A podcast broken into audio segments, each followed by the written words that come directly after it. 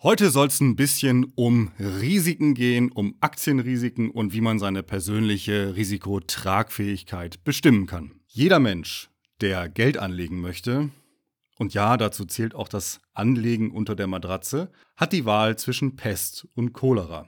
Entweder er bekommt kurz- und mittelfristige Vermögensstabilität dann muss er jedoch langfristig eine fast 100% sichere reale Nettorendite, das heißt eine, eine Rendite nach Steuern und Inflation, eine fast 100% sichere reale Nettorendite von nahezu null, häufig auch einen Kaufkraftverlust hinnehmen. Oder er fährt mit einer ebenso hohen Wahrscheinlichkeit langfristig eine beachtliche Rendite ein, muss sich aber kurz- und mittelfristig auf große Verluste bzw. Buchverluste einstellen. Es gibt kein Entrinnen aus diesem Dilemma, keine Zauberformel, mit der wir das bekommen, was wir eigentlich wollen, dass es risikolos real netto dauerhaft deutlich nach oben geht. Das ist bisher selten passiert und war auch in Hochzinsphasen nur die Ausnahme, obwohl wir uns in diesem Punkt gerne Illusionen hingeben. Wer nach Kosten, Steuern und Inflation positive Rendite will, muss Risiken eingehen. Und zwar kluge Risiken. Gerade in Deutschland entstehen immer wieder Katastrophen, weil Privatanleger, deren Schutz die Politik versäumt, in Anlagevehikel getrieben werden, deren Risiken sie nicht verstehen und deren Rendite sie, nicht nur wegen hoher intransparenter Kosten, überschätzen. Erfreulicherweise ist es total einfach, nur kluge Risiken mit renditestarken Produkten einzugehen. Man lehnt alle aktiv vertriebenen Angebote ab, kauft stattdessen mit höchstens einer Handvoll ETFs den Weltaktienmarkt und hält das dort investierte Geld mindestens 15 Jahre. Das ist wissenschaftsbasiertes, prognosefreies Anlegen. Geld, das in den Weltaktienmarkt investiert wird, sollte für mindestens 15 Jahre nicht benötigt werden. Das ist aus meiner Sicht der Mindestanlagehorizont. Ein kleinerer Zeitraum bedeutet ein größeres Verlustrisiko, wie die Vergangenheit zeigt. Doch unabhängig vom tatsächlichen Geldbedarf lassen sich Anleger in Crashphasen emotional angreifen. Obwohl sie wissen, dass ein Verkauf aus Angst dumm ist, tun sie es trotzdem und realisieren, das heißt, sie zementieren Verluste, die bis dahin nur Buchverluste waren. Ein Buchverlust meint einen Wertverlust im Portfolio, ohne die Papiere zu verkaufen. Er ist, so gesehen, theoretischer Natur. Nicht zu vernachlässigen, wichtig in der Betrachtung, aber noch nicht final. Harte, irreversible Tatsache wird er erst bei einem Verkauf. Ein Engagement an der Aktienbörse heißt Verlust der Kontrolle über das dort investierte Geld. Dieser Kontrollverlust wurde und wird hoffentlich durch eine hohe langfristige Rendite kompensiert. Die erste konkrete Frage beim Investieren lautet also, wie viel kluges Risiko kann ich wirtschaftlich und psychisch ertragen? Wirtschaftlich geht oft mehr, als man glaubt. Viele Anleger haben bis zum Austritt aus dem Berufsleben noch viele Jahrzehnte und können außerdem auf eine zwar niedrige, aber doch signifikante gesetzliche Rente hoffen. Und mit dem Beginn der Rente endet normalerweise nicht der Anlagezeitraum. Psychisch dagegen vertragen sie weniger. Sagt es sich für manche noch leichter hin, dass sie einen Rückgang ihres Anlagevermögens von 25% oder 50% locker aushalten, sieht die Sache häufig anders aus, wenn er tatsächlich eintritt.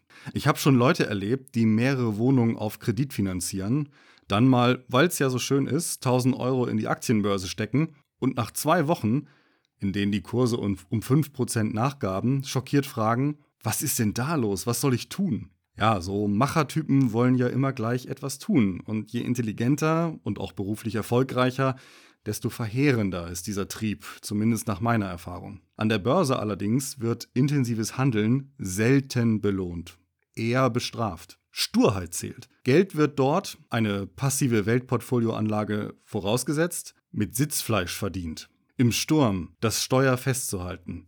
Daran zeigt sich die Kapitänin und daran zeigt sich der Kapitän. Intelligenz ist allerhöchstens hilfreich, um das Richtige zu erkennen. Es zu tun erfordert Charakter. Ohne Charakter kann die Börse jemanden vernichten. Deshalb ist es elementar, diesen zu trainieren, indem man sich a. vernünftig bildet und b.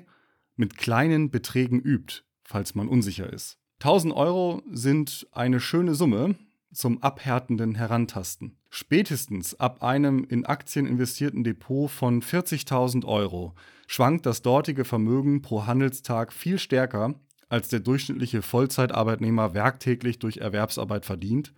Und ein Crash von 50% bedeutet bei einem 40.000 Euro Depot, dass 20.000 Euro erst einmal futsch sind. Das sind viele schöne Urlaube oder eine gute Küche oder ein vernünftiges Auto.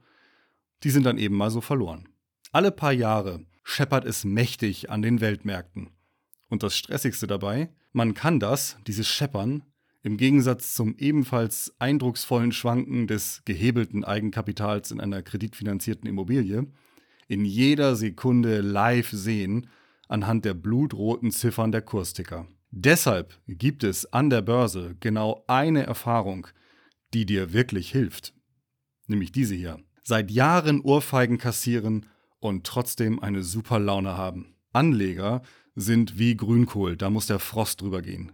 Nichts ist teurer an der Börse als die Flatternerven der Zittrigen, wie der Spekulant André Costolani sie nannte. Den hartgesottenen, auch so ein Costolani-Ausdruck, sollte man sich anschließen. Ausgerechnet von Hauseigentümern kann man hier lernen. Deren Asset, also deren Vermögenswert, ihr Haus eben, auf das sie oft sogar noch einen stattlichen Kredit haben, schwankt munter im Wert. Doch erstens wird, wie gesagt, der Kurs nicht andauernd festgestellt, bleibt damit unsichtbar und macht sie nicht verrückt, obwohl er natürlich trotzdem vorhanden ist. Und selbst wenn Sie zweitens alle paar Jahre einen Blick auf die Immobilienpreisentwicklung Ihrer Gegend werfen und einen durch Hebelwirkung des Kredites verschlimmerten Buchverlust ihres Eigenkapitals wahrnehmen, so zucken sie bis zu einem gewissen hohen Grad mit den Schultern. Sie wollen ja nicht verkaufen, sondern 30 Jahre und auch länger halten, also in dem Kasten wohnen, ihn vielleicht sogar vererben. Genauso muss man sein ETF-Weltportfolio zwischendurch betrachten. So mit einem milde interessierten Blick. Bloß mal zur Info, aber stur daran festhalten und Krisen aussitzen. Auch wenn um einen herum alle beteuern, dass der jüngste Absturz ganz anders sei und der Weltuntergang nahe. Es hilft nur der Glaube an die Überlegenheit der eigenen Strategie. Gleiches gilt übrigens auch bei Börsenaufschwüngen. Hier neigt der Anleger dazu, doch ein paar heiße Tipps für Einzelaktien sowie zum rein raus herumzocken zu beherzigen. Die würde ich tunlichst ignorieren. Ob ein Portfolio nach fünf Jahren dick im Minus ist, interessiert bei einem mindestens 15 Jahre währenden Anlagezeitraum nicht. Viele Menschen haben Anlagezeiträume von 30 Jahren und mehr. Dann ist es noch unbedeutender. Wenn eine Fußballmannschaft eine Viertelstunde, das ist ein Sechstel, nach Spielbeginn hinten liegt oder die Beliebtheitswerte einer Bundesregierung acht Monate nach Amtsantritt abrutschen, dann ist das für die Betroffenen ärgerlich, aber egal. Passiert, gehört dazu, kann man von vornherein erwarten. Entscheidend ist immer nur am Ende, also Abpfiff bzw. Wahltag. Es kann sich alles drehen, auch auf den letzten Metern. Junge Anleger dürfen sich sogar freuen, wenn sie in einem baldigen Börsencrash billig neue ETF-Anteile kaufen und das Tal abwarten können. Im Oktober 1987 ereilte die Aktienmärkte ein dramatischer Kurseinbruch. Oktober 87. Ich wette, 30 Jahre später, im Jahr 2017, hat niemand, der damals schon dabei war, mehr gejammert, dass ihm der Crash die Rendite verhagelt hat. Im Jahr 2017 hat auch niemand mehr über das Platz der Dotcom-Blase aus dem Jahr 2000 geweint, wenn er immer bereit im Markt war und blieb. Und auch die außergewöhnlich schwere Finanzkrise von 2008, 2009 war renditemäßig gerade wieder verschmerzt. In den letzten Jahrzehnten war es so. Wer den Weltaktienmarkt gekauft hat, hat nach 15 Jahren nie einen Verlust erlitten, auch wenn er auf dem Höhepunkt eines Booms direkt vor dem Crash eingestiegen ist. Meistens hat er einen enormen realen Gewinn eingefahren. Dazwischen allerdings hat es heftig gerumst. Börsencrashs und mehrjährige Phasen unterhalb einstiger Höchstwerte sind Prüfungen deiner inneren Stärke. Wenn du in ihnen verkaufst obwohl du das Geld nicht dringend brauchst, dann ist dein Verlust der Preis deiner Schwäche. Das darf dir möglichst nicht passieren. Verflüchtigt sich im Crash dein Schlaf, lähmt und vernebelt Angst um das Vermögen dein Denken und ist dir nur noch speiübel, dann hast du deine Risikotragfähigkeit überschätzt. Das kommt vor. Mache keinen Härtewettbewerb aus dem Investieren. Ein gepflegter Crash sollte dich nicht brechen, sondern meißeln. Vermutlich hat jeder von uns Seelenbestandteile, die finanziellen Schaden anrichten können. Du musst das Risiko wählen, das dich durchhalten lässt. Es ist besser, risikoaverser anzulegen und so die erwartete Rendite zu senken, als ein zu hohes Risiko einzugehen und im Crash schlotternd einzuknicken. In guten Zeiten kannst du, wenn es unbedingt sein muss, durch Umschichtung immer noch etwas Fahrt aus deinem Portfolio herausnehmen. Im Crash aber gilt, auch wenn die größte Existenzangst um sich greift, du hältst und kaufst sogar noch nach, wenn du dafür Geld hast. Zumindest würde ich so machen, ist keine Anlageberatung hier, das ist klar. Eine richtig große Krise bedeutet, auch Top-Industriestaaten gehen bankrott, Schlangen vor Suppenküchen, sofern es Suppenküchen gibt, Gewalt, bitterste Not, tiefstes Elend, unvorstellbares Leid, Krieg vielleicht. Deine Schlussfolgerung? Halten, halten, halten. Komme, was wolle. Du bleibst auf deinem Posten, sofern das wirtschaftlich noch irgendwie geht, natürlich. Die Aktienmärkte fordern dich immer mal wieder heraus und erinnern dich daran, dass es überdurchschnittlichen Erfolg langfristig normalerweise nicht ohne Leiden gibt. Egal, ob du Angst hast oder panisch bist, du musst da durch. Du musst es aushalten. Solange du nichts abstößt, handelt es sich um reine Buchverluste, die man aussitzen kann. Und manchmal dauert dieses Aussitzen jahrelang. Auch über ein Jahrzehnt ist möglich. Stelle dich am besten gleich am Anfang ganz plastisch darauf ein, dass dir das im Laufe deines Lebens mehrfach passieren wird. Wird, nicht könnte. Es wird dir passieren. Du kriegst deine Rendite für das Tragen von Risiko. Risiko bedeutet unvorhergesehene plötzliche oder schleichende Kursrückgänge. Wären sie vorhersehbar oder existierten sie gar nicht, wäre kein Risiko vorhanden und es gäbe folglich für den Markt keinen Grund, dich zu bezahlen. Versprechungen wie mit unserem Produkt begrenzen Sie Verluste und haben trotzdem die volle Aktienrendite sind lächerlich. Das schließt sämtliche Kap Kapitalgarantien ein, sie sind sogar besonders tückisch. Verlustbegrenzungen fressen Rendite. Und das beste sogenannte Downside Hedging machst du, indem du einfach weniger in risikoreiche und mehr in risikoarme Anlagen investierst. Natürlich verlierst du dann auch Renditechancen. Ein Ausweg existiert nicht. Und es ist übrigens auch ein gefährlicher Denkfehler, ein sich nicht materialisierendes Risiko hinterher für inexistent zu halten. Das waren ein paar Worte zum Risiko und zu der richtigen Haltung zum Risiko an den Aktienmärkten. Jetzt geht es auch um die Frage, ja, wie kann ich denn nun meine eigene Risikotragfähigkeit grob bestimmen. Das ist natürlich, man kann dieses Thema auch beliebig komplex machen und beliebig genau machen. Aber wir arbeiten ja hier als Einsteiger oder für Einsteiger mit Faustformeln, dort wo es geht zumindest. Und äh, eine solche will ich euch mal mit an die Hand geben. Rein formal kann man die eigene psychische Risikotragfähigkeit heuristisch so bestimmen. Die Aktienbörse kann jederzeit locker um 50 Prozent einbrechen und jahrelang im Minus verharren. Wenn ich 20% temporären Buchverlust meines gesamten Anlagevermögens toleriere, dann darf ich folglich nur 40% davon risikoreich in Aktien investieren und muss den Rest risikoarm parken.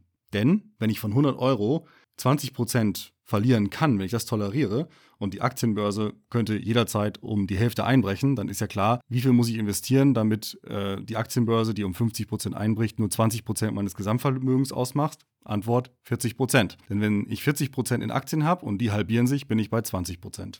Also bei 20% Toleranz, 40% in Aktien. Der Rest risikoarm. Man kann also sagen, immer das Doppelte ja, von meiner Risikotragfähigkeit, also von meinem akzeptierten Maximalverlust, kann ich immer das Doppelte in Prozent in Aktien investieren, aber nie mehr als 100. Das würde nämlich bedeuten, dass man Schulden macht und das darf man natürlich nicht.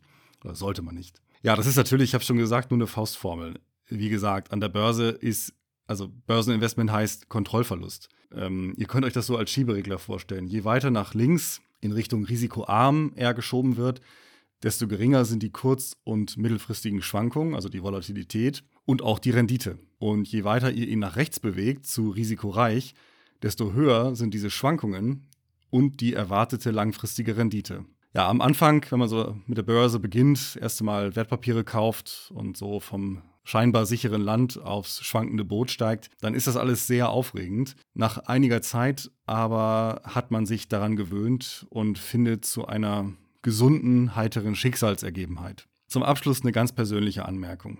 Ich glaube, dass der risikoreiche Anteil, also der Anteil, der in Aktien, in den Weltaktienmarkt investiert wird, in der Ansparphase 50 Prozent nicht unterschreiten sollte und für einen unter 50-jährigen Normalarbeitnehmer in Deutschland problemlos 75 Prozent und noch mehr, bis zu 100 Prozent betragen kann. Also ich bin wirklich der Meinung, man kann, wenn man noch ein bisschen jünger ist, bis zu 100 Prozent in Aktien investieren. Das ist kein Drama. Ich persönlich habe auch derzeit keinen risikoarmen Anteil. Liegen die monatlichen Sparraten, die man so hat für seine Altersvorsorge, bei 150 Euro oder weniger, würde ich ohnehin einfach die gesamte Summe risikoreich anlegen. Also wer 150 Euro im Monat spart, da würde ich sagen, wenn ich das wäre, die ganzen 150 Euro wandern in ETFs auf den Weltaktienmarkt und dann ist gut. Ja, warum? Weil es nur so eine ausreichend große Chance gibt, sich nach zum Beispiel 30 Jahren über ein ordentliches Vermögen zu freuen. Aber nochmal, das ist meine Meinung. Ja, ihr müsst für euch die passende Gewichtung finden. Und das Wichtigste ist, dass ihr wirtschaftlich und psychisch durchhaltet. Faustformel dafür habe ich euch genannt. Macht was draus. Bis demnächst und tschüss.